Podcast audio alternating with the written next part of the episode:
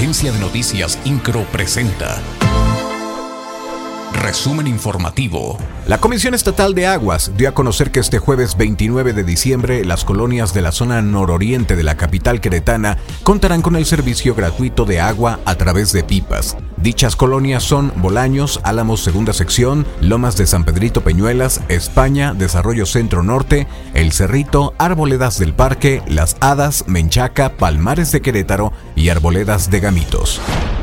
El programa Jornadas Móviles, impulsado por la Secretaría de Seguridad Ciudadana, continuará efectuándose durante 2023 en diversos municipios y delegaciones con el fin de acercar a la población servicios como la expedición de licencias por primera vez, así como renovaciones de la misma. El programa Médico Contigo que ha implementado el municipio de Querétaro tendrá mayor presupuesto en 2023 para ampliar su cobertura en la población, además de que seguirá siendo gratis para las y los pacientes.